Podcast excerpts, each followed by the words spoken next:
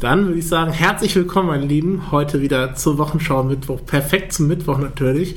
Freue mich sehr, äh, dass wir wieder loslegen. Ein bisschen Pause war ja dazwischen. Jetzt durch Ostern auch nochmal eine Woche davor. Ein bisschen Pause. Jetzt gehen wir wieder in den Fokus der Talks. Die Wochenschau Mittwoch ist wieder da für euch. Ein paar Live-Übertragungen waren ja auch zum Teil da. Der Spiele von meinem Kreisligisten. Jetzt auch mal von der ersten Mannschaft. Kreisliga A das erste Mal.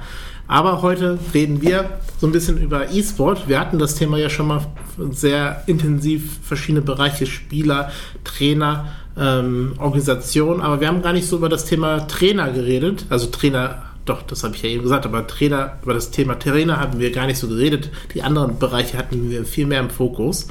Und da freue ich mich heute, einen äh, Streamer-Kollegen zu treffen. Er ist selbst E-Sport-Coach, unter anderem bei Fürth, war früher auch schon bei Salzburg Coach. Ähm, da freue ich mich mit Dominik Salary. Sein Twitch-Name ist Salary Prime. Ähm, ich wurde eben berichtigt, deshalb habe ich es auch noch schnell geändert. Salary ist sein Nachname. Und freue mich sehr, dass er da ist. Freue mich, dass du da bist. Äh, wie geht's dir und äh, welcher Fan bist du, wenn du dich eben gelesen hast im Chat? Äh, auch Wessi-Fan. Hallo nochmal an alle, schön, dass ihr da seid. Äh, mich freut es sehr und danke schon auch für die Einladung, ähm, dass ich hier sein darf, ähm, dass ich hier ein bisschen über mal das Thema mal sprechen kann, wovon vielleicht viele nicht so einen Einblick haben, wie vielleicht das im realen Leben ist als Trainer. Mhm. Ähm, ja, also ich bin Dominik Celari, also Celari wird mein Nachname aus, ausgesprochen. Mhm. Äh, und mein, ja, ich bin bekannt sozusagen auf allen Plattformen unter äh, Celari Prime. Mhm. Das ist schon seit schon seit über 13, 14 Jahren mein äh, Nickname, angefangen auf der Xbox. Und ja, ich bin Fan ähm, vom seit seit Kindestagen auch vom vom BVB. Hey. Ähm, bin aber halt gebürtiger Nürnberger und mhm. wohnhaft in Fürth. Also ich unterstütze meine Region. So ja. kommt es auch, dass ich auch bei Fürth äh, E-Sports Coach bin. Ähm, angefangen hat es da mit meiner Agenturtätigkeit, die mhm. ich habe, mit meiner E-Sports Agentur. Und dann habe ich mich dazu entschlossen, im privaten Segment, sage ich mal, von mir äh, auch als E-Sports-Coach zu fungieren. Und ja, ich bin 32 Jahre alt, werde jetzt im August 33. Also 23 kann man auch sagen. Und ja, ähm, ja, komme aus Fürth, habe ich ja schon gesagt. Richtig. Deswegen. Genau. Wie kam die BVB-Liebe äh, dann zustande? Oh, ähm, als, als meine Eltern damals aus Polen hergekommen sind nach Deutschland, ähm, mhm. vor über, weiß nicht, 35, 36 Jahren, ähm, war anscheinend eine gute Zeit vom BVB und auch anscheinend eine gute Zeit von Frankfurt irgendwie. Mein Papa mochte irgendwie beide Vereine. Aber BVB ist doch irgendwie mehr hängen geblieben äh, nach der Geburt anscheinend. Und dadurch, dass die ganze Familie, äh, die dann auch hier in Fürth sozusagen stationiert ist, ähm, Bayern-Fan war, mhm. ähm, ja, musste ich irgendwie das Gegenteil sein. Und das Gegenteil von Bayern war halt einfach Dortmund in, äh, damals in den Jahren. Und ja, ich habe einfach das erste Spiel gesehen vom BVB und ich war verliebt. So. Ja. Und ja. seitdem ja auch, komplett. Es sind ja auch mal in den letzten Jahrzehnten auch immer viele ähm, polnische, polnische Spieler in Dortmund, oder? Ja, deshalb auch vielleicht so ein bisschen, oder? Ja. Oder war es in der Zeit da überhaupt, dass dann ein polnischer Spieler da war, als du Fan wurdest? Das könnte äh, sein.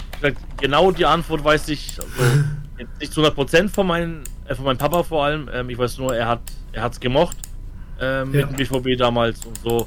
Ja, bin ich halt auch immer, ähm, so wie ich auch früher mal konnte, immer zu den Spielen gefahren, international oder national.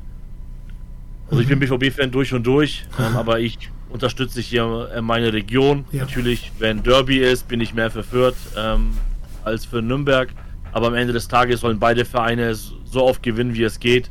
Ich freue mich für beide und da geht es auch der Region dann am Ende auch gut. Ja, Dortmund, Nürnberg ist natürlich auch so ein bisschen.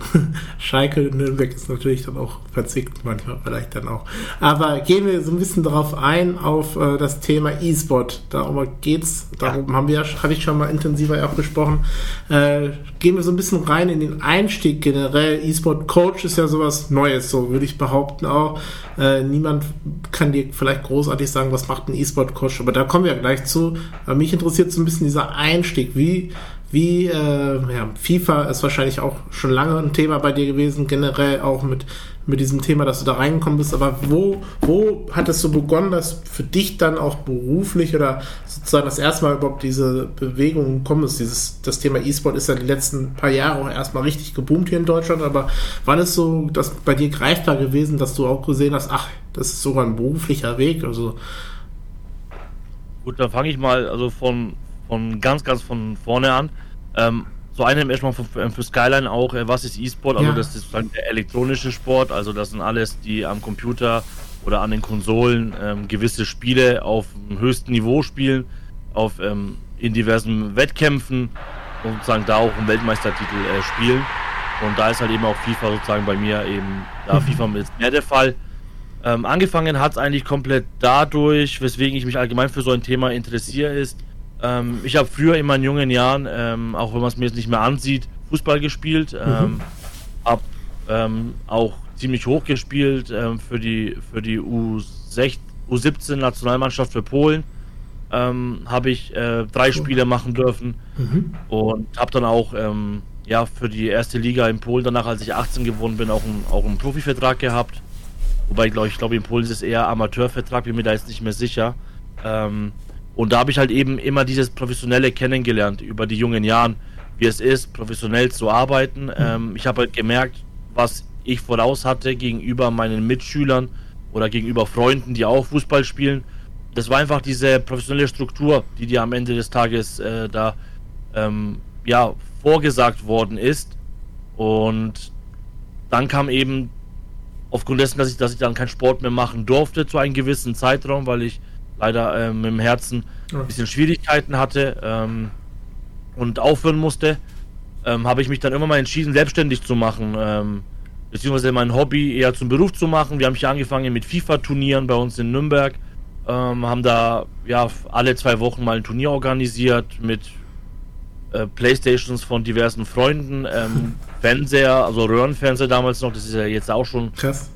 Oh, auch schon jetzt schon zehn Jahre her, neun Jahre her, wo das äh, war. Ähm, dann haben, ja, haben wir gemerkt, es nimmt immer mehr Anklang ähm, bei uns in der Region, dass sich sogar Zeitungen bei uns äh, gemeldet haben. Daraufhin haben, haben wir uns entschieden, oder beziehungsweise ich habe mich eher dazu entschieden, dass wir deutschlandweit und auch in Österreich äh, eigene FIFA-Turniere machen. Mhm. Haben dann Deutschland-Touren gemacht da hat man viele Spieler kennengelernt, also alle E-Sportler, die man heute kennt, sei es Mo Auba oder sei es ein Dr. Erhano, der jetzt auch jetzt mehr ins Managementbereich gegangen ist. So die alle kenne ich, äh, da wo sie noch gar keiner kannte. Ähm, die waren alle teilweise zuerst bei mir auf den Turnieren, ja. schüchtern und noch ganz, ganz leise. und jetzt sind sie natürlich halt eben ganz, ganz anders, weil sie sich auch entwickelt haben. Aber da so hat man einfach dann schon äh, gemerkt, so wer ein Talent ist, wer nicht. Mir ist es halt ziemlich schnell aufgefallen. Dann habe ich mich entschlossen, daraus sozusagen von nur den Turnieren her auch eine Agentur daraus zu machen. Mhm. Und dann haben wir uns entschieden, einfach, ja, wir nehmen auch E-Sportler oder halt angehende ähm, Profispieler unter Vertrag, unterstützen sie eben ähm, bis, bis zu einem Verein oder bis zu ihrem ersten Vertrag, geben denen ein bisschen so einen Schubs mit, ähm, mhm. aber eben auch diese professionelle Struktur, ähm, dass wir denen da die, die Tipps geben können, wenn sie das auch möchten und den auch da unterstützen können. Denn man muss sagen, das Thema E-Sports, also im FIFA-Bereich, ist halt noch sehr, sehr unprofessionell. Ähm, also da gibt eigentlich gar keine Struktur. Sei es jetzt mal bei den Wettkämpfen, wo sich ja eh äh, jedes Jahr ändert, aber von den Spielern her, von den Abläufen her, das ist einfach ja Tag und Nacht, wenn man das mit dem realen Fußball vergleicht ähm, oder auch mit anderen Sportarten, die jetzt auf dem höchsten Niveau gespielt werden. Man hat Tagesabläufe, man hat ähm, Coach, so halt ein Coach ähm, nebendran, äh, sei es Fitnesscoach oder vielleicht ein Taktikcoach, äh, Mentalcoach. Also da gibt es viele verschiedene Aspekte, ähm, die man da beachten muss, äh, weil jeder Mensch ist anders. Mhm. Und das hat man einfach im E-Sports, also vor allem im FIFA jetzt noch nicht. Das gibt bestimmt in Amerika äh, bei einigen E-Sports-Titeln wie vielleicht Call of Duty, wo jeder ein Gaming-Haus hat. Ähm, oder vielleicht auch Counter-Strike oder League of Legends, auch in Deutschland, die auch teilweise ihre eigenen Gaming-Wohnungen hatten. Aber dann bist du bei FIFA und da ist es halt sehr unprofessionell. Und da wollten wir halt schon mal irgendwie versuchen, eine gewisse Struktur reinzubringen, aus den Erfahrungen, die ich halt eben sammeln konnte als Sportler. Und ja, und dann äh, kam das halt irgendwie dazu ähm, hinaus, ähm, dass wir als Agentur mit dem FC Red Bull Salzburg, das war unser allererster Verein, mit dem wir in E-Sports eingestiegen sind. Mhm. FC Red Bull Salzburg war damals sowieso einer der ersten Vereine, die im E-Sports drin waren, nach okay. Wolfsburg, Schalke. Und ja, da habe ich mich auch um diese, sag mal, um die Spieler gekümmert, ähm, um ja, Anreise, Abreise, ähm, damit die Spieler einfach, ja, sich um nichts kümmern müssen. Einfach mhm. nur um das Zocken, sage ich jetzt mal. Und aber da war ich, wie gesagt, eben als Agentur, sozusagen, es war nicht als Privatperson von meiner Seite aus. Mhm. Dann war das gleiche auch beim SDFC Nürnberg. Ähm, da haben wir auch mit die E-Sports ähm, ja, Abteilung mit gegründet, haben da auch unterstützt mit Events, mit den Spielern, wie jetzt Bubu zum Beispiel oder auch Antonio Ladelia aktuell. Das sind alle Spieler sozusagen, die bei uns in der Agentur unter Vertrag stehen. Mhm. Und ja, bei Fürth war dann so, ähm, dass durch Corona eben ich jetzt auch jetzt dann am Sonntag kommenden zwei Jahre Twitch habe. Ähm, und ich auch ja, dem Verein auch ein bisschen helfen wollte, was Reichweite angeht. Das ist natürlich halt sehr, sehr schwer auf Twitch oder allgemein Social Media halt eine Reichweite äh, zu gewinnen, hm. vor allem als Fürth, wenn man ein kleiner Verein ist. Da habe ich gesagt, so, hey, ich habe Bock auf ein Thema, ähm, einfach E-Sports-Coach zu sein, weil das mache ich ja sowieso im Hintergrund, aber ich streame jetzt, das heißt, man könnte das jetzt besser verknüpfen, dadurch, dass ich jetzt auch FIFA streame ähm, und man kann es aber sagen, ja, die Leute können sich halt eher, eher mehr was darunter vorstellen, wenn die mich jetzt sehen, so, weil dann kennen die mich vielleicht von Twitch hier aus Fürth oder einfach vielleicht auch durch YouTube, whatever. Ähm, und da habe ich mich da einfach angeboten und Fürth nahm das Angebot auch dankend an ähm, und gesagt so, ja, ähm, wenn, ich, wenn ich das machen möchte, ähm, dann kann ich das ja gerne tun. Und dann war ich sozusagen nicht mehr nur einfach eine Person im Hintergrund, die sozusagen als Agentur bezahlt wird, um einen gewissen Job zu machen, mhm. sondern ich war dann einfach, ich habe meinen Job also halt einfach jetzt weitergemacht, nur mit einer offiziellen Funktion ähm, als E-Sport-Coach. Aber als Agentur sind wir da trotzdem halt noch im, in der Hinterhand noch dran ähm, und kümmern uns, was das Livestreaming angeht, kümmern uns, was die Spieler angeht, Spielerverträge.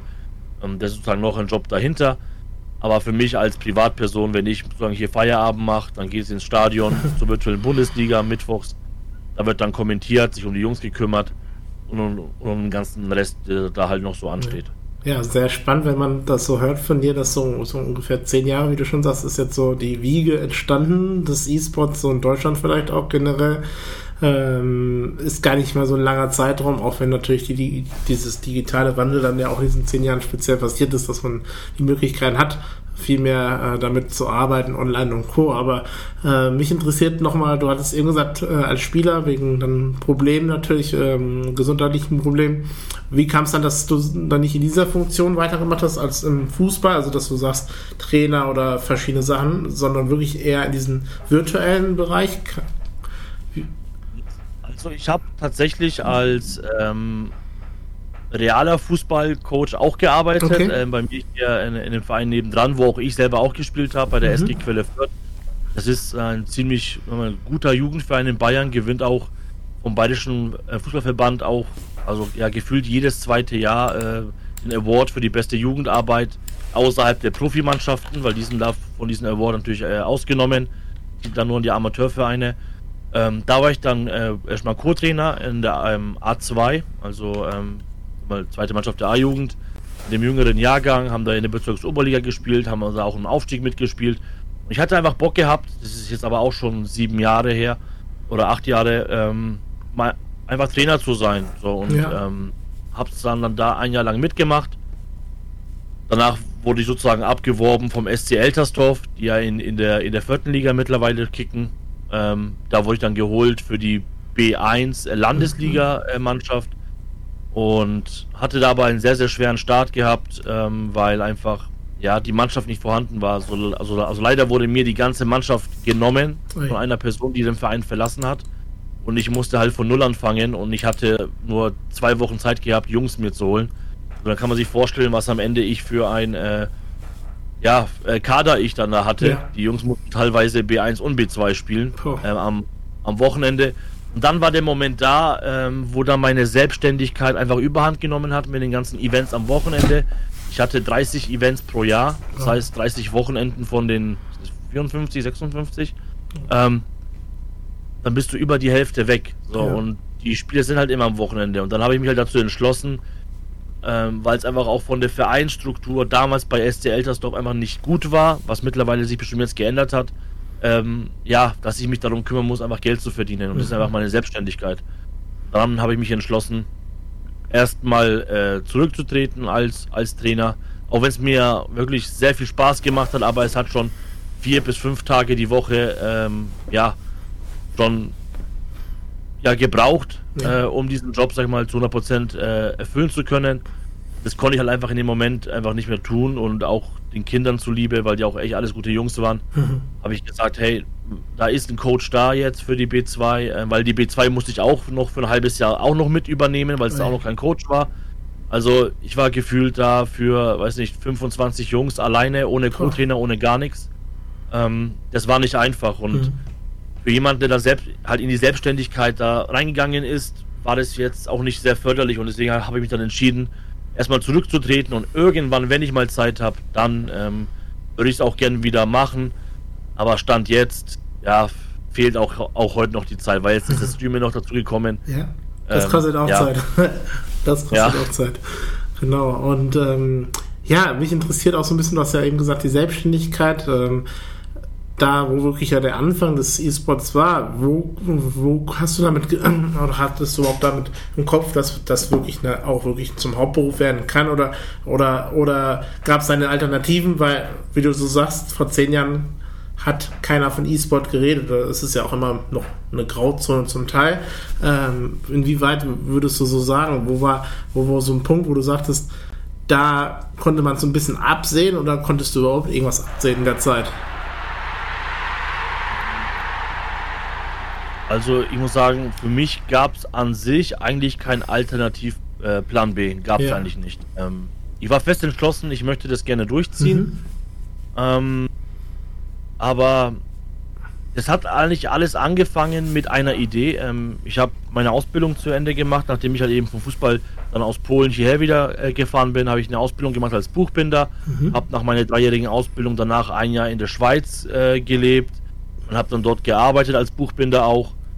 Und habe dann sozusagen ähm, mich während der Zeit, wo ich äh, angestellt war, eigentlich dauernd überlegt, mit was, möchtest, mit was möchtest du dich gerne selbstständig machen? Oder was könntest du machen? Weil ich war satt irgendwie, auch wenn ich das als äh, äh, junger Typ, der vielleicht schon mal ein Jahr arbeitet, so richtig, ja. Äh, das vielleicht auch falsch ist, aber ich war schon immer der Typ, ich möchte immer was eigenes machen.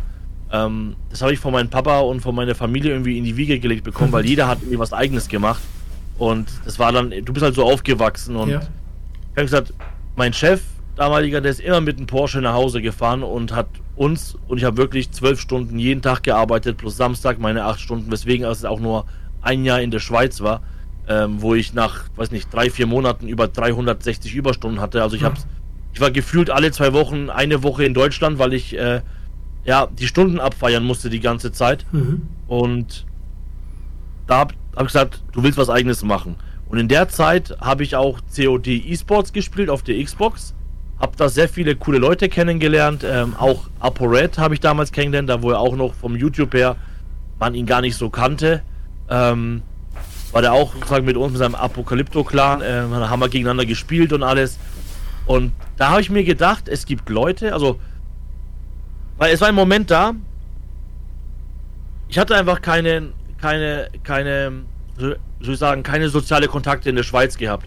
Mein einziger sozialer Kontakt war, wenn ich Samstagabend Feierabend hatte, so, dann bin ich am Abend immer ins Casino äh, nach Fribourg, das ist sozusagen an der französischen mhm. oder französischsprachige äh, Region in der Schweiz.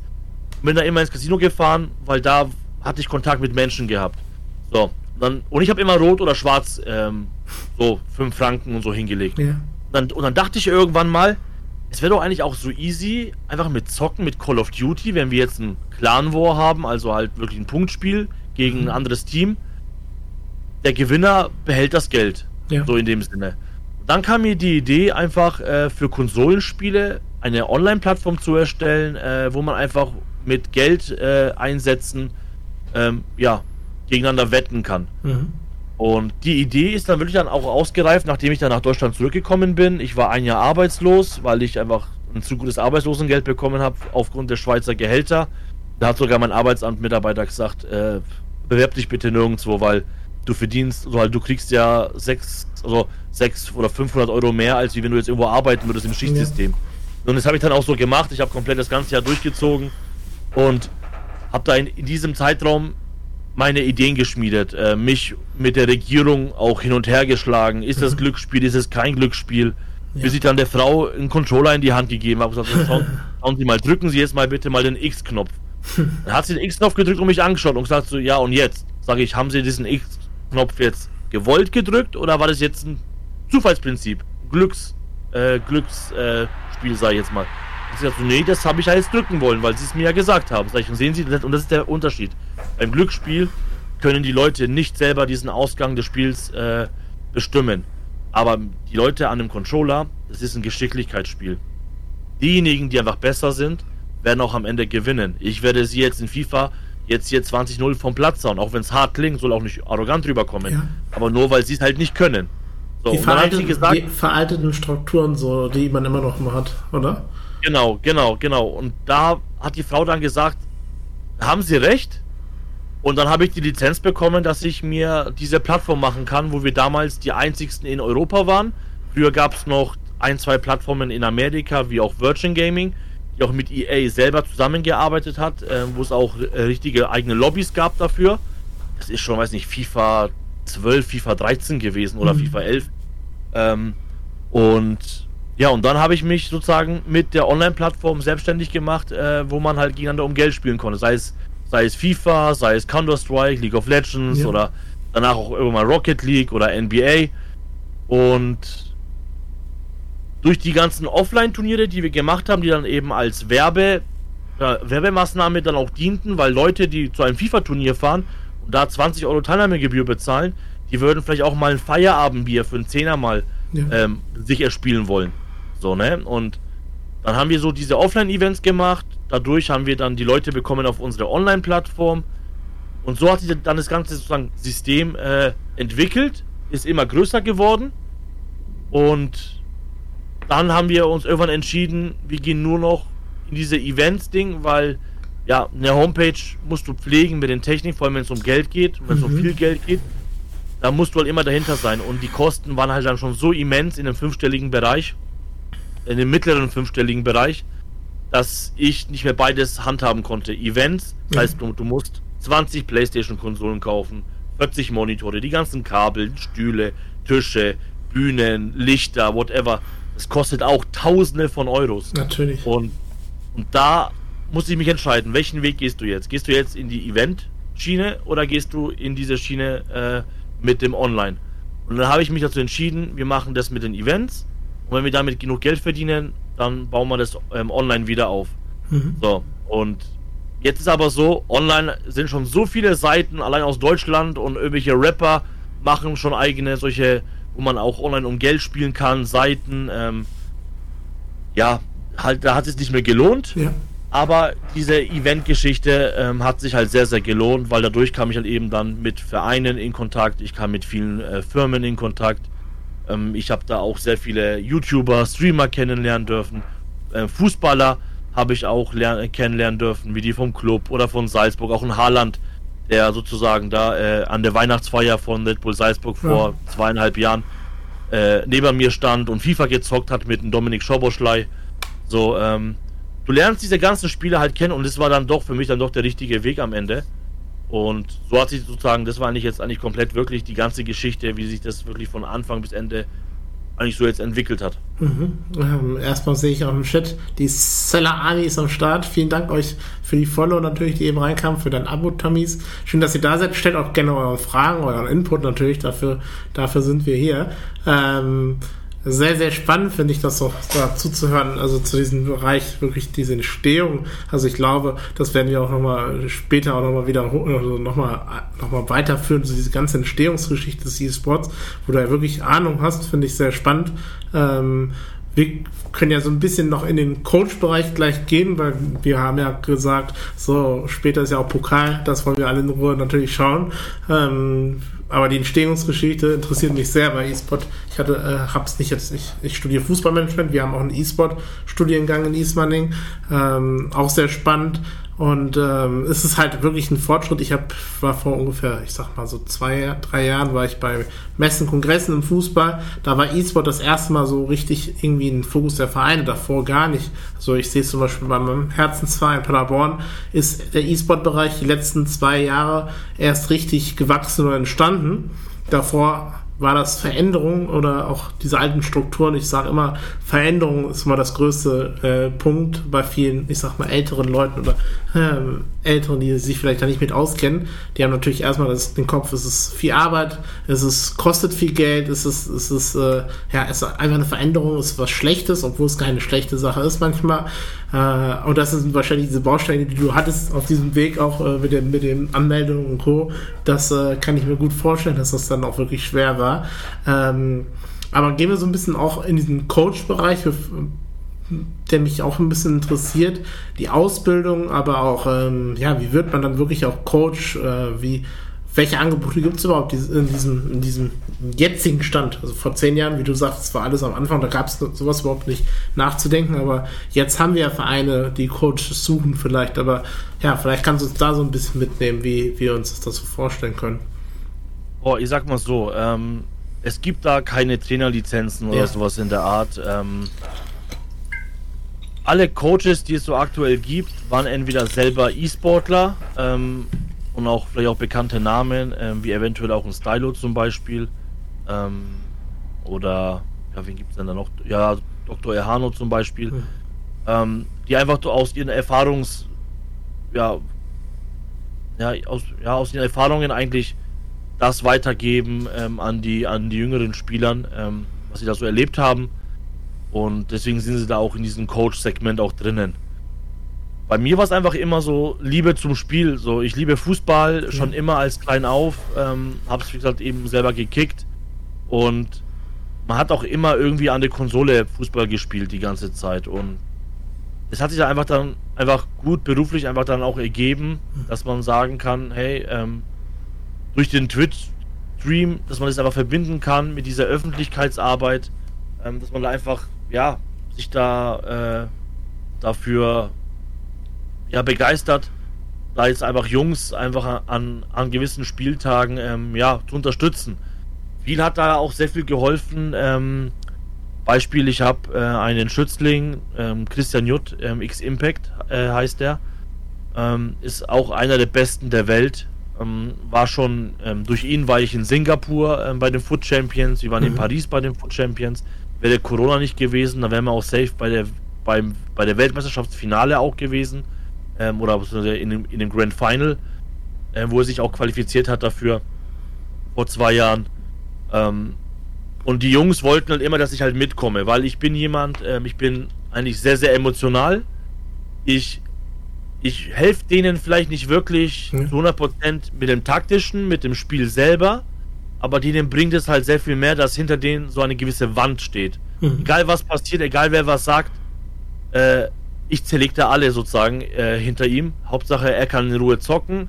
Äh, ich mache da Stimmung. Ähm, ich schreie da nach jedem Tor, was sich vielleicht andere nicht trauen. Ähm, ich mache das einfach so. Ähm, und das äh, hilft auch den Jungs, vielleicht auch ein bisschen selbstbewusster zu sein, vielleicht auch ein bisschen selbstsicherer zu sein, keine Angst zu haben, weil sie vielleicht alleine in einem fremden Land sind.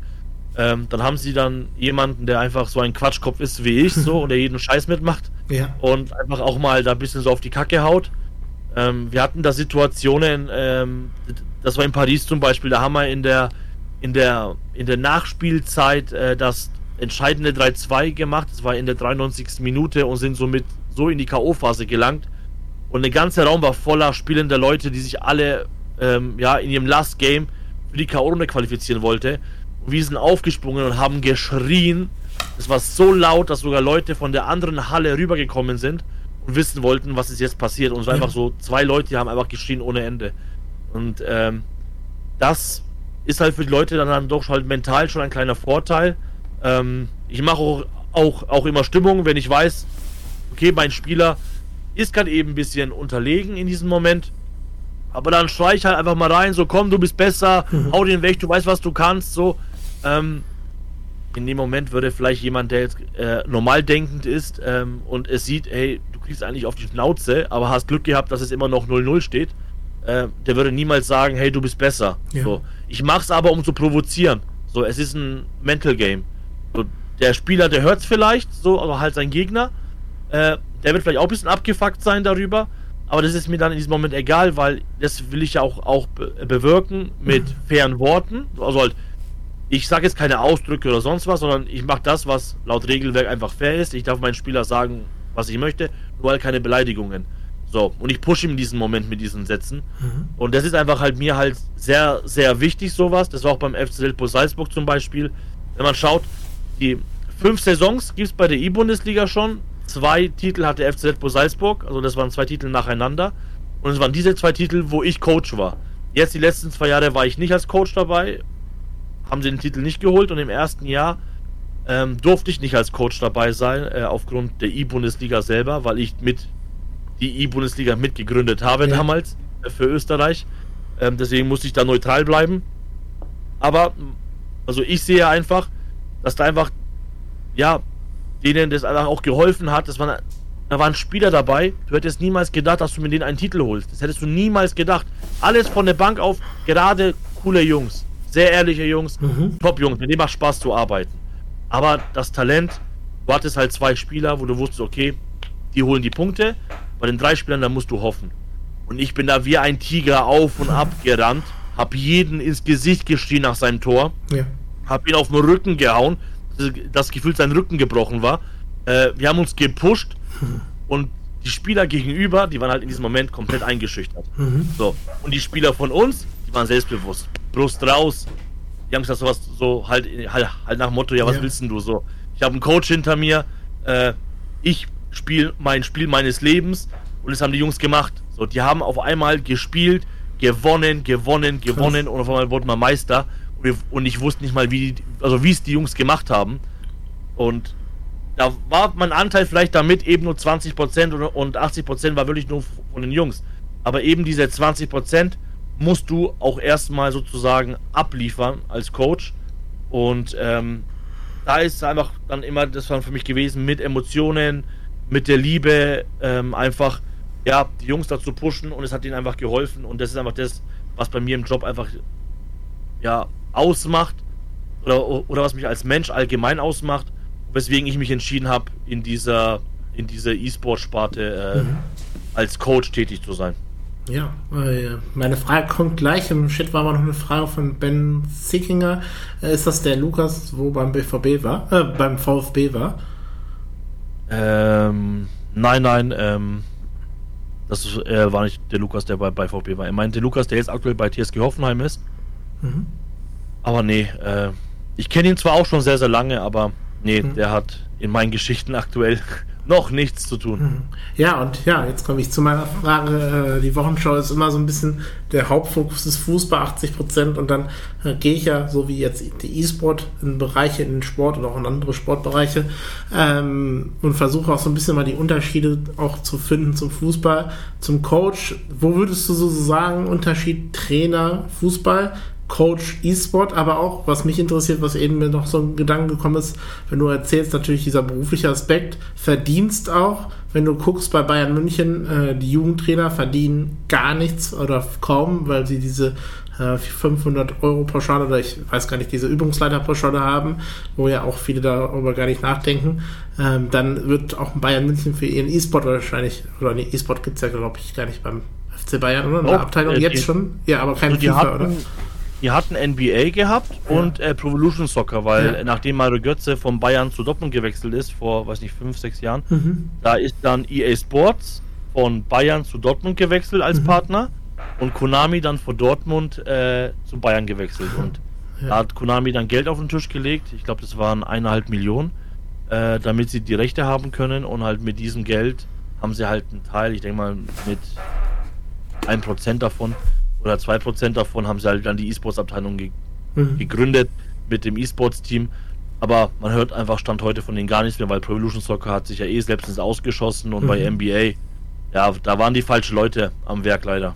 Ja, und ja, diese zu der Frage, die ich jetzt eben gestellt habe, äh, wie unterscheidet sich das, aber auch natürlich beruflich gesehen, wenn ich jetzt heute sage, oh ja, das würde mich interessieren, weil ich gerne FIFA spiele, äh, inwieweit kannst du schon als Coach zum Beispiel davon leben? Oder ist es, wo du sagst, das ist eigentlich viel Arbeit, aber auch wenig, ich sag mal, Ausgleich dann, also Ausgleich finanziell als Beispiel?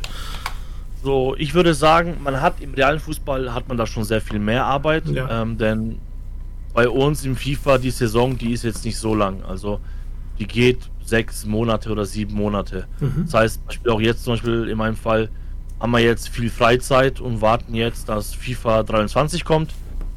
Und als, als realer Coach, da arbeitest du eigentlich die ganze Zeit. Also da musst du wirklich, auch wenn du Saisonende hast, du musst dich schon wieder auf die neue vorbereiten. Ähm, aber von der Arbeit an sich her würde ich jetzt mal behaupten, zu 70, 80 Prozent ist es gleich. Mhm. Ähm, aber man muss sich halt als realer Trainer auch mehr um die Körper des Spieler auch kümmern. Also was angeht Trainingsbelastung. Daten und Co. Ähm, genau, ähm, auch die Regeneration zum Beispiel.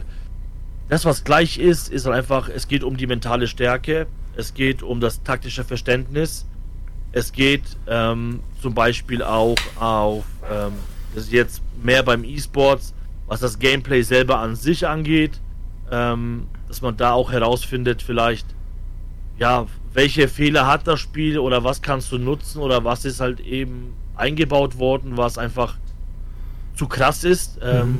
Beispiel wie damals eben auch diese ganzen äh, La Croqueta-Tricks oder wenn man äh, diese Schuss, ähm, diese, wie soll ich sagen, die Finesse-Schüsse äh, außerhalb des 16 hast, die gingen immer rechts oben ins Eck rein oder links unten ins Eck. Da konntest du nichts machen. So, ja. Das sind so Dinge, ähm, da musst du halt mit den Spielern als Coach halt draufkommen und das halt einfach einstudieren. Aber das ist einfach dann da wieder auch im, auch im Realen wieder, da, das ist wie so eine Standardsituation einzustudieren oder, oder einen gewissen Angriff einstudieren. Du studierst dafür aber halt im, im, im virtuellen Bereich keine richtige äh, Angriffe ein du sollst schon deinen gewissen Stil haben, also das kannst du schon einstudieren, du kannst ein gewisses Stil haben, wie du dein Spiel aufziehst, wie du es aufbaust, wie du dich in gewissen Momenten verhältst, ähm, um einfach nicht A in einen Konter reinzurennen oder B äh, den Ball so schnell in der Offensive zu verlieren. Und ähm, das hast du einfach halt auch dann auch im Realen, mit diesen Freistoßsituationen, Eckballsituationen und mit diesen ganzen Taktiken, was du aber da Gegner zu Gegner halt einfach auch mal änderst, mhm. auch was die Formation angeht. Und beim virtuellen achtest du nicht so sehr auf den Gegner, wie er spielt. Du schaust ihn schon an, du guckst dir schon an, was macht ihn besonders, weswegen ist er so gut, was macht er oft, äh, worauf muss ich achten. Mhm. Ähm, aber du passt jetzt dein Spiel nicht an, du spielst trotzdem dein Spiel. Ähm, und das ist einfach da der Unterschied da nochmal zwischen den taktischen vom realen zum virtuellen. Ja, sehr interessant und äh, vielleicht auch, äh, was mich auch interessiert, ist auch nochmal als Coach, Spieler sozusagen diese, diese Funktion auch, äh, wenn wir im normalen Fußball ja auch haben, wenn es dann bei der Transferphase ist als Beispiel, da entscheidet der Coach oder der Trainer ja auch oder hat eine, gewisse Mitentscheidung. Natürlich der sportliche Leitung, die Vereinsführung ist dann der Fokus, aber du hast auf deine Wunschspieler und Co. Aber wo würdest du so sagen, äh, wo kann man das definieren, dass ein Spieler gut ist oder nicht? Oder wo, wo würdest du das so bewerten? Anhand der Leistung, weil ich sag mal, jemand, der hobbymäßig jetzt hier bei der Playstation sitzt und äh, seine Spiele alle gewinnt, muss ja nicht unbedingt ein guter FIFA-Spieler sein, nur, aber kann es halt, weil er Lust daran hat und Freude.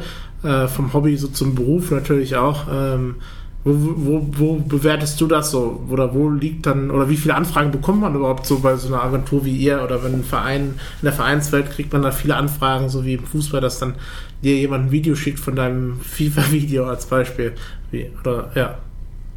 Ja, ähm, wo fange ich an? Also ich, ich fange an bei den Anfragen. Ähm, die Anfragen sind immens. Also auf, auf Insta oder per E-Mail oder auch mal per WhatsApp. Ähm, das sind so viele Anfragen, ja. wo einfach Spieler schreiben, egal ob 30, Ü30 oder 20 oder 15. Ähm, da ist alles dabei. Die sagen, hey, ich bin gut in meinem Freundeskreis, ich würde gerne E-Sports einsteigen, ich würde gerne eure Hilfe haben. Ähm, so. Und da jetzt den richtigen herauszufinden, da brauchst du gefühlt äh, fünf Angestellte, die sich jeden Tag nur darum kümmern, mit irgendwelchen E-Sportlern gegen die Jungs zu spielen, die Spieler mhm. zu analysieren, anzuschauen. Ähm, ich bin ein Fan davon, die Leute persönlich kennenzulernen, auf den Events eben. Das heißt, ich habe mir die Jungs von früher, sei es ein Daniel Butenko, der auch mit 16 Jahren deutscher Meister wurde, äh, 2016 sogar, ähm, sei es ein Mo Auber, den ich entdeckt habe über unsere ähm, Cash-Game-Plattform damals. Mhm. Dull Mike habe ich auch entdeckt, ähm, der auch bei uns in der Agentur war. Ähm, das sind also Spieler, wenn du die in einem Offline-Bereich siehst, da macht bei mir ist irgendein Gefühl da und dann macht's Klick. So, und dann, wo, und dann weiß ich, okay, der ist es. So, ich habe kein, keinen stupiden Plan, wo ich sage, okay, er macht das, er macht das, er macht das, er macht das, der ist ein guter Spieler. Sondern es muss, bei mir muss einfach Klick machen. Aber grob gesagt, wenn man guckt, worauf die anderen so schauen, ist es einfach so, man guckt sich an, erstmal, ah, Alter ist sehr, sehr wichtig. Du kannst mit, mit jüngeren Spielern natürlich viel länger arbeiten, mhm. weil es klingt vielleicht hart, aber 23, 24 Jahre, dann ist man schon fast alt in FIFA ja. E-Sports. Weil einfach, es kommen wieder 15, 14-Jährige hinterher, wie so ein anders Wehrgang. So, die rasieren dann wieder die Szene. So, und dann denkst du dir als 24-Jähriger, was soll ich denn da noch machen? Weil, um wirklich Kohle zu verdienen, da musst du bei der, um die Weltmeistertitel spielen. Weil davor ist das Preisgeld jetzt nicht sehr hoch. Mhm. Oder, oder, der Ertrag ist nicht sehr hoch für die Zeit, die du investierst. Ähm, und dann denkt man halt eher drüber nach, gehe ich als Content Creator weiter oder mach dann äh, oder ich mache komplett was anderes. Und und da guckt man einfach nach, Beispiel sagen wir jetzt mal, ähm, jetzt in München hatte ich ja, war ich für den Bayerischen Fußballverband, da haben wir äh, am Olympiapark, da war ja 50 Jahre Jubi ähm, Jubiläum, ähm, haben wir einen kleinen Stand gehabt und dann habe ich mir da die Jungs mal angeschaut. Da war zum Beispiel so ein Zwölfjähriger.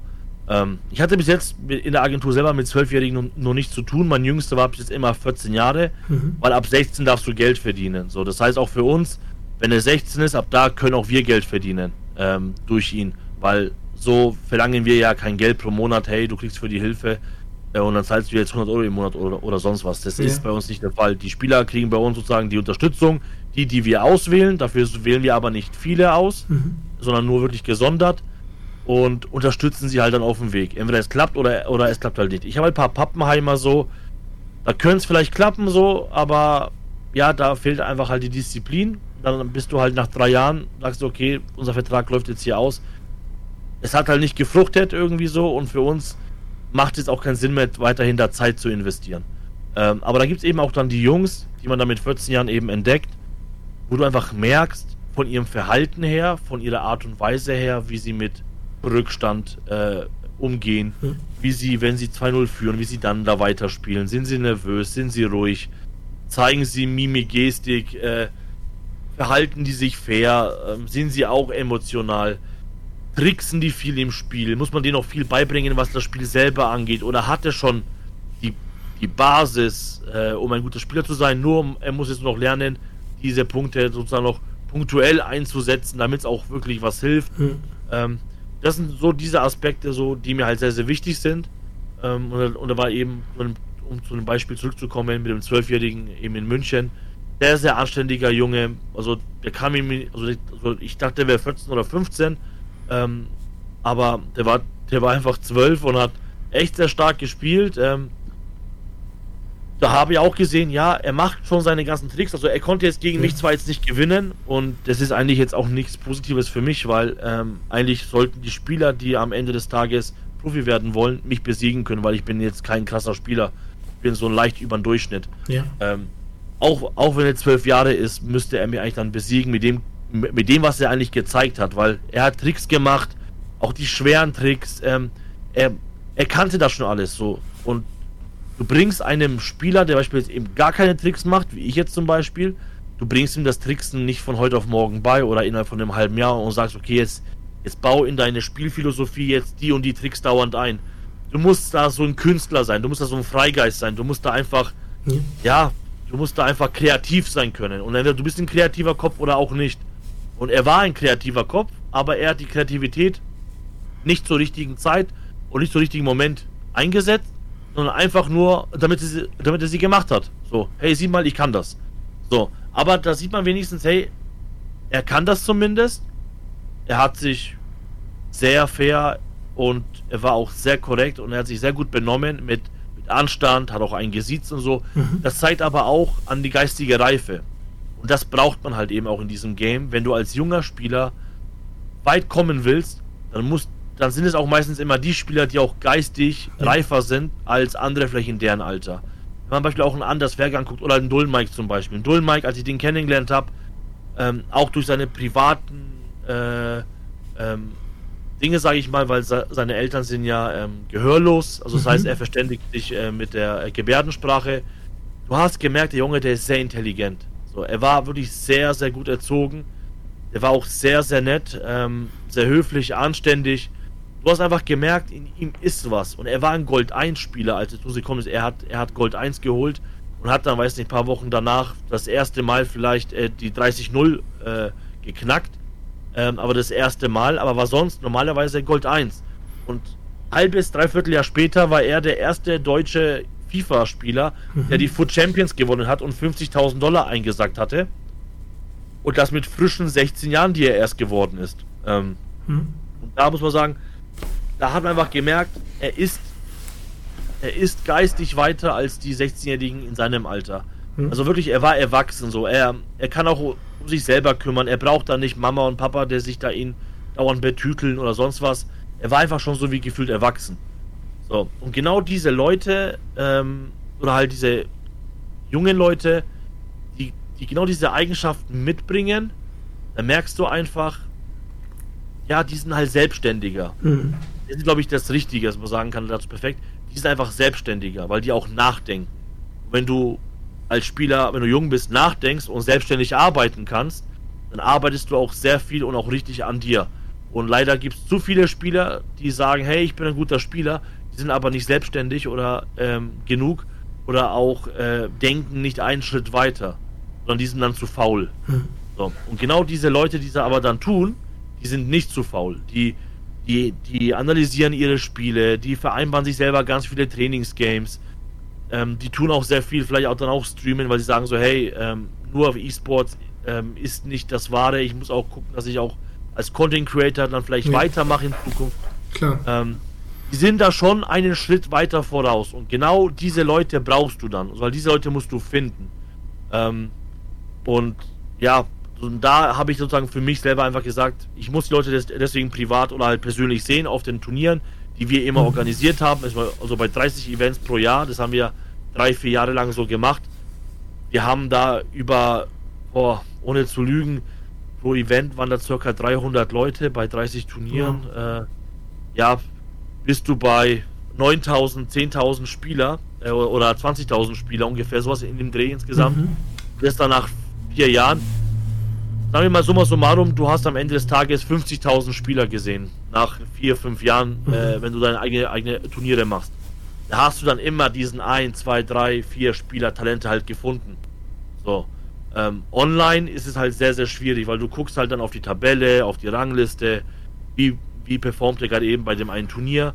Aber das darf man nicht als Maßstab nehmen, weil es gibt oft Spieler, die können vielleicht auf, auf der Bühne aktuell noch nicht viel reißen. Ja aber sind eigentlich doch sehr, sehr stark. Aber die brauchen einfach nur eine professionelle Stütze im Hintergrund, der sich mit denen sozusagen da mal ransetzt, äh, versucht vielleicht auch da ein bisschen Mental Coaching zu machen. Ähm, und auch da ist auch unser Job als Agentur vor allem, dass mit den Eltern, mit den Kids und mit uns alles sozusagen so Hand in Hand geht und dass ja hm. nicht die Eltern dahinter stehen und schimpfen, du zockst schon wieder und das jenes, Schule ja. ist A und das O. Natürlich. Das sagen wir immer. Wenn die Schule nicht läuft, arbeiten wir auch nicht mehr zusammen. Und das muss den Jungs immer klar sein. Nur, wir haben auch gemerkt, die Jungs hören das eher mehr von uns als von den Eltern. Weil wenn es die Eltern gesagt haben, und das kann ich selber auch, ja Mama, ja Papa, komm, ihr, ihr Eltern erzählt das alle. Aber wenn das jemand aus der Gaming-Branche sagt, dann ist es wieder cool oder man glaubt ihm eher. Mhm. Ich weiß es nicht so, aber wir sagen nicht, wir sagen ja nicht äh, eine andere Wahrheit wie jetzt die Eltern. So, wir sagen das genau das Gleiche. Schule ist das A und das O. Du brauchst ein zweites Standbein. Egal, ob du Profifußballer werden willst in echt oder ob du E-Sportler werden willst. Mhm. Weil du mit E-Sportler auch noch nicht mal für dein Leben ausgesorgt hast, auch wenn du es schaffst. So, dann musst du mehrere Jahre äh, Weltmeistertitel holen, damit du sagen kannst, jetzt lege ich die Füße hoch. kannst du als Fußballer halt dann nach zehn Jahren halt mal machen. Klar, wenn du Erster- oder Zweitliga-Profi wirst, ne? Und deswegen ist es halt wichtig, dass wir da mit den Eltern Hand in Hand gehen, dass die Eltern wissen, hey, wir stehen dahinter, dass die Jungs ihre Schule gut genug machen. Wenn da irgendwas nicht stimmt, sollen die Eltern uns Bescheid sagen, so hey, hör mal zu, der Patrick, äh, bei dem läuft es gerade in der Schule nicht. Dann haben wir ein kleines Gespräch mit dem Patrick, hey, woran liegt was können wir dir tun, können wir irgendwas helfen. Wir haben ältere Spieler, wie zum Beispiel den Fi Fabio, mhm. der eben Mathematik studiert. Er hat zum Beispiel auch den J oder den Maximilian bei uns ähm, in Mathe geholfen, als sie ihre, ihre Abi-Prüfungen hatten. Ja. So, das heißt, wir versuchen da auch intern irgendwie Hilfestellungen zu geben. Ähm, und wenn wir da keine Hilfestellung geben können, dann muss es, dann müssen es am Ende dann die Eltern halt dann für ihr Kind regeln. Und dann sagen wir so, hey, wir machen jetzt erstmal hier einen Cut. Mhm. Der Vertrag läuft noch, alles gut, du musst dir keine Sorgen machen oder, oder irgendeinen Druck verspüren. Wir schmeißen dich jetzt raus. Bei uns gibt es gar keinen Druck, auch keinen Leistungsdruck. So, mhm. so wie du spielst, spielst du. Wir hocken uns immer nach Vertragsende, nach zwei, drei Jahren immer zusammen und gucken, ob es dann noch Sinn macht, weiterzuarbeiten oder nicht. Ähm, aber ob du jetzt viel spielst, ob du jetzt wenig spielst, ob du jetzt viel Social Media machst oder wenig machst oder gar nichts machst, liegt am Ende des Tages nur an dir. Ja. In dem Vertrag bieten wir dir einfach nur an unsere Unterstützung, unsere Erfahrung und ähm, gewisse Dinge oder vielleicht auch von unseren Partnern, vielleicht auch äh, Produkte, wenn du vielleicht ein paar besondere Turniere gewonnen hast. So. Hm. Und von dir kriegen wir einfach nur, dass du halt sagen, bei uns äh, gelistet bist dass wir dich bei Vereinen oder bei irgendwelchen Events anbieten können, für Beta Pros zum Beispiel. Damit verdienen wir dann unser Geld. Ähm, und dann haben beide was davon am Ende des Tages. Und ähm, am Ende muss dann der Spieler selber entscheiden. Machst du viel, tust du viel, dann bekommst mhm. du auch viel. Tust du nichts, dann hast du am Ende auch nichts. So, deswegen ähm, ist dann jeder Spieler auf sich ähm, allein gestellt und hat von uns 0% ja. Druck. Und dann ja, müssen wir das dann mit den Eltern gemeinsam einfach in, in so einem Dreieck ja, einfach, einfach gut handhaben und dann äh, sollte das dann im besten Fall dann schon gut laufen. Ja, sehr, sehr spannend. Ich merke aber auch im Chat wird es immer ruhiger. Ich glaube auch, äh, merkt man äh, 22, gut, nach 20 Minuten, für die, die das später dann hören oder sehen, geht ja auch schon das Pokalspiel los. Ich würde dich gerne nochmal dazu auch einladen, äh, dass wir nochmal intensiver vielleicht reden, wenn kein Fußball unter der Woche ist. Ist ja jetzt leider die letzten nächsten Wochen immer irgendwie Fußball, Champions League Pokal, ja. vielleicht Richtung Sommerpause, dass man da auch mal ein bisschen Ruhe hat. Ähm, weil mich auch noch interessiert, hinter dir sieht man ja das Twitch-Symbol, eine Dartscheibe. Vielleicht, dass wir da auch nochmal drüber reden, äh, im nächsten Talk. Nächsten Talk. Das würde, glaube ich, jetzt in den Rahmen springen, wenn wir darüber noch reden. Ähm, aber zur letzten Frage dazu vielleicht noch und dann komme ich zur allerletzten Frage gleich auch. Ähm, ja. so die Altersgrenze, gibt es da so eine Altersgrenze, weil ich eben darüber überlegt habe, als du so ein bisschen darüber gesprochen hast. Als Beispiel, wenn jetzt ein Rentner auf einmal sieht, äh, ach eine Playstation kaufe ich mir mal, weil ich Zeit habe und äh, kommt da Spaß dran und auf einmal läuft's und der gewinnt da alle Spiele würdest du sagen, so jemand hätte auch Potenzial, weil Hochleistung, der Sportbegriff, den können wir auch nochmal noch mal gerne äh, beim nächsten Talk auch thematisieren, weil das ist ja eh ein Streitthema oder ist ja erst langsam auch im Kommen, was der Deus und B und Co. da ja wirklich ja viel, nicht Ärger, aber so ein bisschen ja die Veränderung Altersstruktur, wie wir es ja eben schon gesagt haben. Ähm, würdest du sagen, eine Altersgrenze gibt es oder würdest du sagen, das kann auch offen sein für ältere, also klar, jetzt ein 70-Jähriger wird schwer werden, aber dass ein 70-Jähriger auch auf einmal ein E-Sport-Profi werden könnte, noch. Also ich sag mal so, ähm, um mal E-Sportler zu sein, es ist wie so wie mit, mit einem Dartsport oder vielleicht als Schachspieler oder vielleicht Bowling, Kegel, yeah. whatever. Da ist Alter spielt eigentlich keine Rolle. Mhm. Wenn du deine Leistung abrufst und gut bist, dann kannst du meinetwegen auch 90 Jahre alt sein. So. ja. Dann ist es echt egal. Nur FIFA ist halt auch ein Spiel nicht so sehr wie vielleicht so Counter-Strike, League of Legends, wo du halt, weiß nicht, 10.000 Tasten auf einmal innerhalb von einer Sekunde drücken musst ja. äh, und genau zielen musst und es so schnell in der Präzision da haben musst. Da ist FIFA noch ein bisschen einfacher, aber auch da musst du trotzdem halt gucken, welchen. Du musst innerhalb von 0,1 Sekunde hm. wissen, welchen Weg packe ich jetzt aus. Das musst du im Schlaf wissen. Äh, und dann musst du die Kombinationen kennen. Da bist du einfach halt im Alter doch eingeschränkter, du bist halt mhm. einfach langsam. Natürlich, ähm, ja. Deswegen, wir haben uns sozusagen zur Aufgabe gemacht, äh, wir arbeiten mehr mit jüngeren Spielern mhm. zusammen. Äh, man kennt uns auch nur so. dass wir einfach Spieler holen, die man einfach gar nicht kennt. Da waren wir auch, oder sind auch eigentlich die einzigsten, äh, die einzigste Agentur in Deutschland, die das auch so macht. Mhm. Ähm, Im FIFA-Bereich oder FIFA-Segment. Ähm, einfach Spieler, die kannte man davor nicht und wir versuchen die auch groß rauszubringen. Also wie, wie gesagt, da ist einfach ein Fabio 97, der beim SV Werder Bremen ist, mhm. Daniel Butenko, der beim FC Nürnberg deutscher Meister ist, Antonio Radelia, der beim FC Nürnberg ist, Christian Jott, der bei Fürth ist, den Ramazan Elmas, der bei Fürth ist. Dann haben wir damals ähm, ja den Juno in Austria Wien. Ähm, wir haben den Dullen Mike äh, damals zum S ähm, SK Gaming SFC Köln transferiert. Ähm, dann hatte die Agentur gewechselt, weil dann wurden ihm mehr geboten, als wir ihm bieten konnten. Ähm, Moor Auber haben wir entdeckt, bevor er auch so groß geworden ist. Und das waren alles junge Spieler, so ne und hm. das war einfach unser Job, was ist der älteste Spieler aktuell so generell? Weißt du das vielleicht? Bitte? Was ist so der älteste Spieler generell jetzt auf der Welt? Auf der Welt im also so der Pro, so den man kann, dann auch kennt. Das ist eine gute Frage. Also in FIFA war es der Deto, ich glaube mit 30 oder 31 mhm. Jahren. Ähm, aktuell gibt's, also aktuell hat man eigentlich kaum Überblick, was das, ja. was das Alter angeht. Also ich glaube, die richtigen E-Sportler, die sind vielleicht alle maximal unter 30. Mhm. Also wirklich in diesen Hardcore-Spielen, die sind alle maximal unter 30. Deswegen da jetzt eine genaue Zahl zu nennen, da müsste ich jetzt lügen oder, oder was erfinden. Ja, also so ein Aber weiß nicht. den Spielern her, ähm, kommt auch darauf an, wieder welche E-Sports-Titel. Es gibt bestimmt äh, Farming Simulator, wo es auch ein E-Sports ist. Da wird bestimmt mal der ein oder andere Ältere auch da mit ja. dabei sein, der vielleicht 40 ist oder so. Ähm, aber wenn man jetzt hier vielleicht von den 5, 6 Grund-E-Sports-Titeln geht, dann werden die alle unter 30 sein, weil mhm. da einfach die Reaktionsgeschwindigkeit einfach da sein muss. Ja. Gut. Ja, dann komme ich jetzt zur letzten Frage, weil ich sehe so 27, 28 auf der Uhr. Ähm, wir sind gleich heiß. Vielleicht kannst du auch deinen Tipp eben noch abgeben. Was tippst du heute? Ich hoffe Union Berlin. ja, das, ich, da, da hoffe ich auch drauf.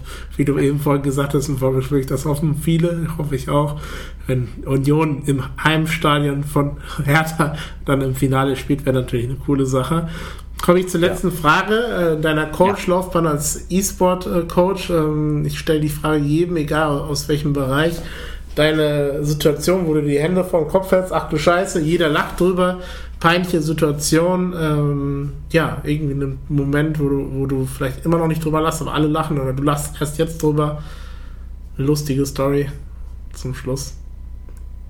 Oh, lustige Story. Aus dem, aus dem E-Sport-Segment oder? Ja, genau, genau. Boah, also.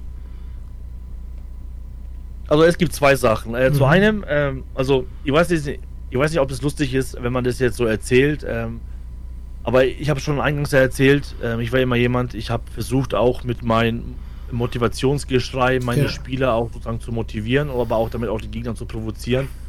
Da war eben so ein Fall, wir hatten einen Spieler unter Vertrag gehabt, der von FC Red Bull Salzburg dann, dann, gespielt hat. Aber man durfte damals noch die virtuelle Bundesliga spielen. Mhm. Das ist auch jetzt schon vier Jahre her. Und dann war man in Düsseldorf äh, bei, dem, bei den Playoffs ähm, und da hat er gegen jemanden aus, äh, von Hannover 96 gespielt. Oder der sich entschieden hat, mit dem Hannover-Verein sozusagen sich zu qualifizieren. Er war aber kein äh, fixer Spieler für Hannover, weil die waren damals vor vier Jahren noch nicht im E-Sports drinnen. Ähm, und da war auch äh, eine Dame vom, vom Verein von Hannover, weil die Damen mhm. das schon für sich schon mal gescoutet haben vielleicht.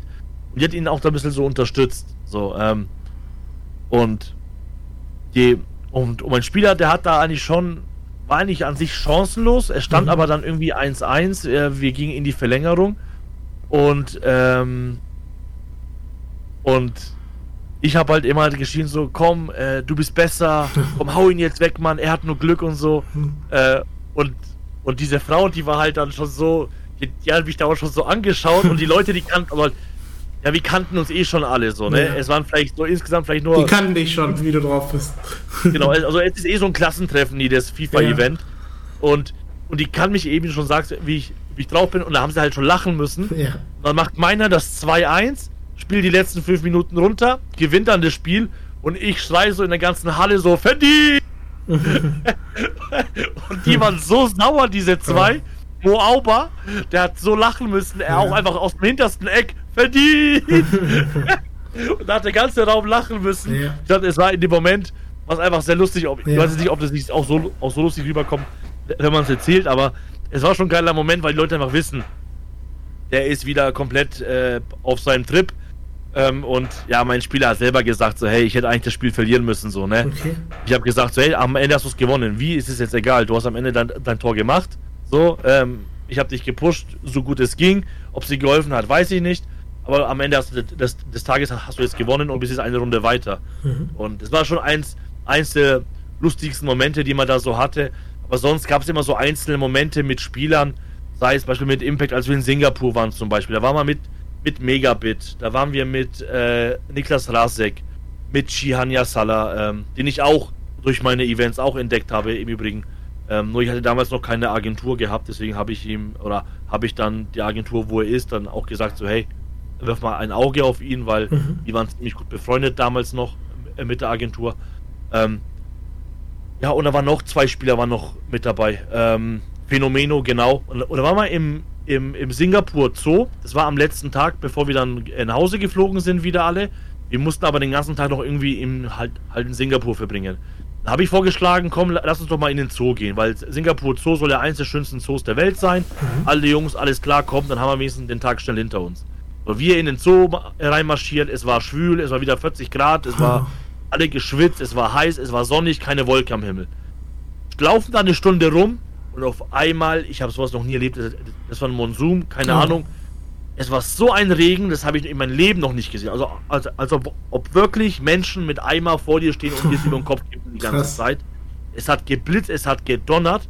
Auf einmal war Niklas Rassek und war auf einmal Megabit weg. Wieso scheiße, wo sind die hin? Die sind einfach, im Zug gab es so einen Dschungel in der Mitte. Mhm. Die sind einfach in den Dschungel reingerannt. Okay. Auf einmal hat ein Blitz eingeschlagen und es war ohne Witz 10 Meter von uns entfernt ungefähr. Und der Baum ist auf den Boden gekracht. Okay. Das war so laut, ich dachte, ich höre nie wieder richtig. Okay. Ich mit meiner Kamera, ich habe einen Vlog daraus sogar gemacht, ähm, da kann man es sogar auf YouTube sogar sehen bei mir auf dem Kanal. Ähm, dann haben wir uns unter ein Häuschen versteckt und ich habe sozusagen so Kamera genommen und sozusagen mich dann schon so aus Spaß halt verabschiedet. Und da Mhm. kam der Chihan, Chihan mit seinem Bart, so weiß, äh, halt Türke mit so einem Mhm. äh, schwarzen Bart und komplett so braune Wand, wie du es halt im Fernsehen kennst, wenn irgendwelche Geiseln reden und er nimmt die Kamera und so, hallo Mama, hallo Baba. Ich möchte mich verabschieden. Und wir alle, so- sogar diese Singapur-Leute, alle sind so am Abkacken, weil es einfach aussah, als ob da irgendein Terrorist irgendeine Ansage macht. Ja. Und der Tian wollte sich einfach nur von seinen Eltern verabschieden. Und ehrlich, wir haben das noch nie im Leben erlebt gehabt, Ja. dass so ein Blitz so heftig einschlägt. Und wir haben uns echt Sorgen gemacht, dass die beiden nichts passiert ist, die da in den Dschungel reingerannt sind. Das war so ein lustiger Moment eigentlich f- äh, halt für uns. Wir sind das so wirklich so abgebrochen.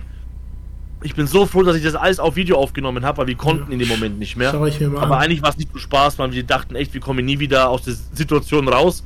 Weil wir so, ey, wir müssen zum Flughafen noch. Es, es regnet, es blitzt, es, es hörte einfach eine halbe Stunde lang gar nicht auf. Ähm, aber dann ja, war am Ende alles gut. Wir, wir saßen nur eine Stunde unter einer Hütte und dann durften wir sehen, wie sich zwei Kängurus da geboxt haben gegenseitig. Ja, gucken wir uns das Video mal beim nächsten Mal an, wenn ich dich mal wieder zu Gast habe. Sehr gerne, sehr gerne. Gut, gut. dann würde ich sagen, ähm, wir jetzt zum Ende. Ähm, bevor du die letzten Worte hast, äh, bedanke ich mich wirklich bei dir. Hat Spaß gemacht, dir zuzuhören, auch wenn wir sozusagen kurz und knapp heute ein bisschen sein mussten, weil ja wirklich gleich Pokal ist und äh, da wir uns drauf freuen. Mal gucken. Ich bin hoffe natürlich auf Union. Sehr cool, sehr cooler Input. Ich freue mich auf mehr dann, wenn wir nochmal einen zweiten Talk haben, würde ich dich gerne einladen.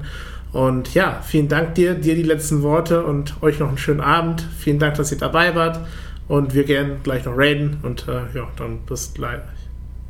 Ich bedanke mich äh, bei dir zuallererst für die Einladung. Hat mich wirklich sehr, sehr gefreut. Ähm, ich kenne dich jetzt schon, ihr auch schon ein bisschen länger. Ich finde das echt cool, was du machst. Ich hoffe, die Leute, die jetzt hier auch ein Follow da gelassen haben oder auch Tommy, du Ehrenmann, der auch ein äh, äh, Sub da gelassen hat, schaut hier bitte öfters gerne vorbei. Ähm, hier wird ein echt geiler Job gemacht.